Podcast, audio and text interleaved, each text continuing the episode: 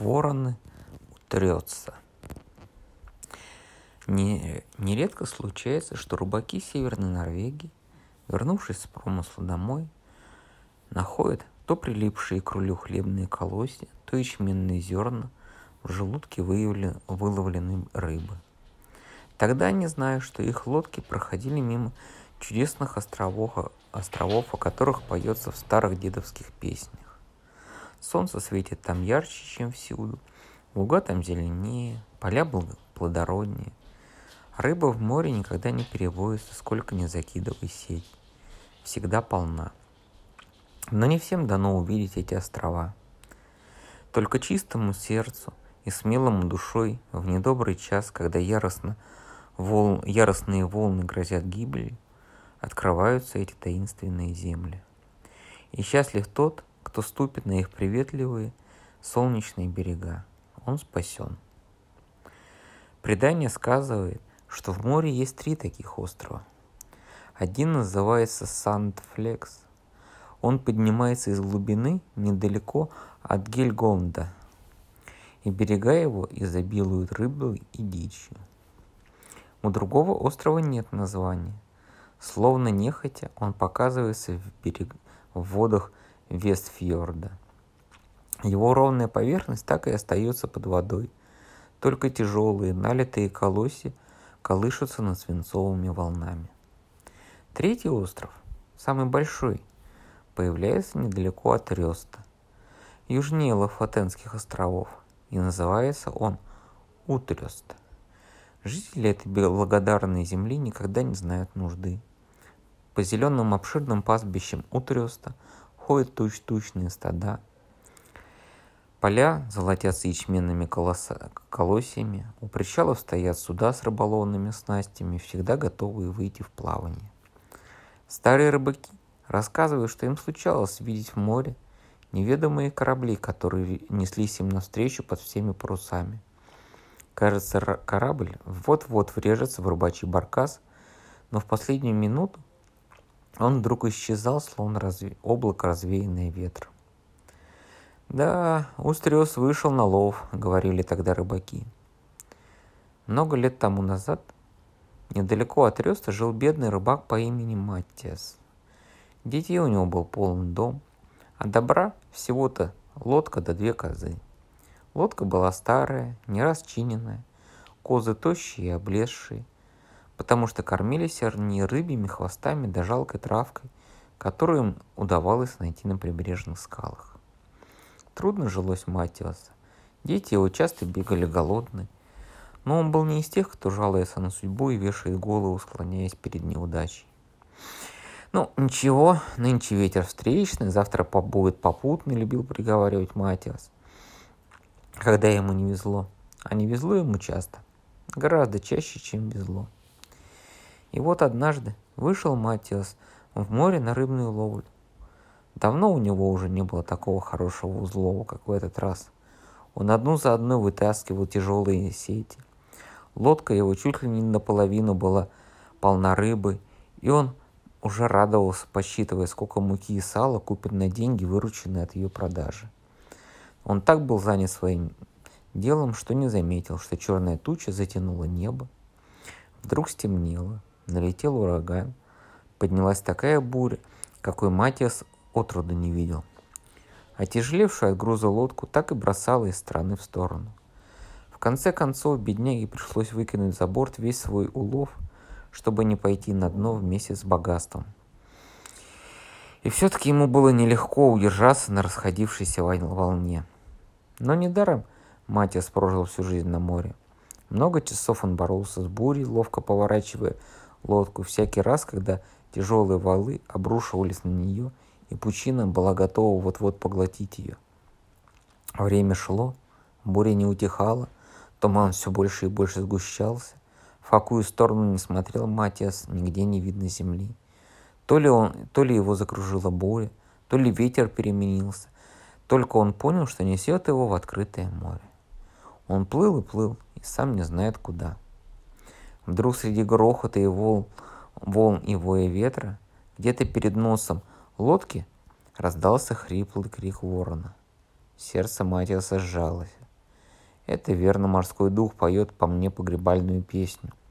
Видно, пришел мой час, подумал рыбак. В мыслях своих он стал прощаться с женой, с детьми.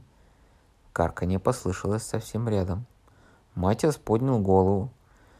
Перед самым бортом мелькнуло что-то черное, и он увидел на обломках мачты трех огромных ворон. В это время сильная волна подхватила его лодку и понесла дальше.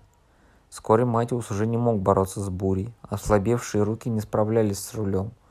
От голода и жажды он совсем обессилел. Кончилось тем, что он уснул, опустив голову на руль. Очнулся он от того, что ему почудилось, что будто лодка коснулась берега и тихо покачивается на месте. Он вздрогнул, поднял голову, тучи разошлись. В разрывы облаков проглядывало солнце освещая, освещая своими ласковыми лучами прекрасную землю. Склоны холмов, покрытые бархатными лугами и золотыми нивами, спускались к самому берегу, а вершины гор были одеты в зеленый лес, лесной наряд. Воздух был словно пропитан душистым запахом травы и цветов, и Матиас вздыхал его полной грудью. Точно это был сладкий живительный напиток. «Теперь я спасен», — подумал Матиас. «Это утрес». Он вытащил лодку на песок, пошел по тропинке, едва заметной ниточкой, тянувшейся по ячменному полю. С удивлением смотрел Матиас по сторонам. Не видел он никогда таких тяжелых налитых колосьев. Тропинка привела его к низенькой землянке, покрытой свежим дерном. На ее зеленой крыше паслась белая коза с золотыми рогами и шелковой шерстью. А перед землянкой Сидел маленький старичок в голубом кафтане и курил трубку. Борода у него была большая, свешивалась до самых колен. «Добро пожаловать, Матиас, к нам на утрес», — сказал старичок. «Пусть счастье никогда не покинет эту землю, отец», — сказал Матиас. «Разве ты меня знаешь?» «Ну а как же мне тебя не знать? Можешь погости... Может, погостишь у нас?» «С радостью, отец», — ответил Матиас. «И мы хорошему человеку рады», — сказал старичок. «Скоро сыновья вернутся. Ты не видел ли их в море?» «Да нет, не видел никого, кроме трех воронов». «Так это и были мои сыновья», — посмеивается старик. «Ну, входи, входи, добрый человек. Проголодался, поешь, попей».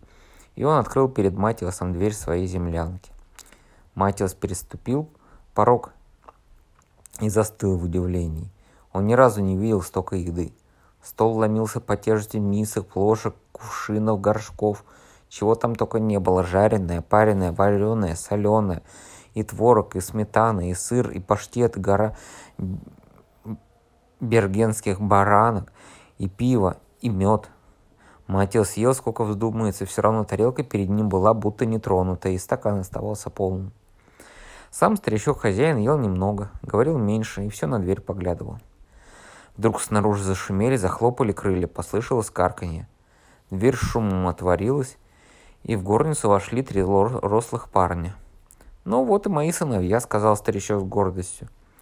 Матиусу стало не по себе, когда он увидел этих здоровых молодцев. Он поспешил встать из-за стола, но братья усадили его вместе с собой. Каждый из трех братьев ел, пил за троих, а на столе ничего не убивало. К концу ужина братья подружились с Матиосом, и когда они встали, старший сказал, «Ну-ка, приятель, ложись спать. Завтра на рассвете мы выйдем на лов и тебя возьмем с собой. Возвращаться же тебе домой с пустыми руками». Ну, другое дело, чуть свет они вышли в море. Едва лодка отчалила от берега, поднялась старшая страшная буря. Старший брат держал руль, средний держал парус, а младший сидел на носу. Матиусу дали большой черпак, чтобы он вычерпывал воду. Ух, и пришлось ему поработать. Черпак так и мелькал в его руках, и если бы Матиус не был мокрый от воды, он бы был мокрый от пота. Лодка неслась под всеми парусами, братья даже не, при... не приспустили их. А когда воды в лодке набиралось уже очень много, братья ставили ее так, чтобы она накренилась на бок, и вода, воде... и вода водопадом стекала с кормы. Наконец буря утихла так же внезапно, как началась. Братья достали сети, закинули в море, и Матиус закинул свою сеть. Рыбы в этих местах водилось столько, что братья то и дело вытягивали полные сети, только сеть Матиуса была все время пустой. Че же у тебя дело-то не, не, не ладится, сказал старший и младший брат. Ведь рыбы-то кругом полно. Рыбы-то много, да удачи мало. Может, у тебя сеть негодная? И младший прибавил, возьми-ка эту, у нас она запасная. Матилась закинула новую сеть. Не успела она погрузиться, как пора уже была вытаскивать. За всю жизнь Матилс не видел столько рыбы, сколько вытащил за один раз. Когда лодка была полна до краев, братья опять поставили парус и повернули лодку к берегам своего чудесного острова. Подул попутный ветер, лодка скользила по волнам так же легко, как будто шла породником. Вернувшись на берег, братья вместе с Матиасом вытащили, вычистили рыбу, развесили, навешали сушиться и вялиться. Снова на другой день вышли в море. В какую бы сторону они ни плыли, ветер был попутный, рыба их словно поджидала. Целую неделю Матиас прожил на, на О, у, Утресе и, наконец, стал собираться домой. Хозяева не удерживали его. Они отдали ему всю рыбу, которую наловили в тот день, да сверх того подарили на прощание новый восьмивесельный бот, в придачу к нему мешок муки, штуку тонкой парусины, бочонок сала и много всякого добра. Матиас не знал, как благодарить старика и, и сыновей его. «Век не забуду вашу счастливую землю», — говорил он, кланяясь. «Ну, не забудешь, милости к нам просим на ту весну. Приедешь с нами рыбу продавать. К твоему приезду она как раз высушится». Да, но как же вас найти? Так-то меня Борик вам за... забросила. А ты следуй за вороном, когда он прямо в открытое море летит. Найдешь нас, сказал старичок. Ну, попутного ветра тебе, прощай. И не успел Матиас отчаять, как утрес скрылся в тумане. Куда ни пойдешь, везде простиралось море. Попутный ветер подхватил лодку Матиуса, понес к родным берегам. Весь год прожил Матиус дома без, без горя, без забот и хлопот. А весной чуть миновали зимние бури, снова снарядил свою лодку и вышел в море. Сразу же над его парусом закружился ворон. Ворон хрипло каркнул три раза и полетел, показывая Матиусу путь к берегам Утриса. У причалов уже стоял наготове корабль. Матиас никогда не видел такого большого корабля. Он был так велик, что от носа до кормы не долетал человеческий голос – Поэтому посредине корабля стоял матрос, который, услышав команду, передавал ее рулевому. И так им обоим, да и то им обоим приходилось кричать во все горло. Хозяева Утреса уже погрузили на корабль рыбу своего улова и оставалось перенести в трюм долю Матиуса. Но сколько ни снимал ли они совершал, на которых сушилась рыба, она все оставалась и оставалась. На Утресе ни в чем не бывает убыли. Наконец трюм был забит доверху, корабль отчалил. В Бергене Матиас удачно продал свою рыбу, на вырученные деньги по совету старика купил двухмачтовое судно со всем рыболовным снаряжением. «Ну, Матиас», — сказал хозяин Утриса, прощаясь с ним, — «пришло нам время расставаться. Ты нас больше не увидишь, но пока твое сердце бесстрашно, не зная жадности, мы будем стоять подле тебя у руля и своими плечами подбирать мачту во время бури. Вместе с тобой закидываю сети, и счастье не покинет тебя. С тех пор так и пошло.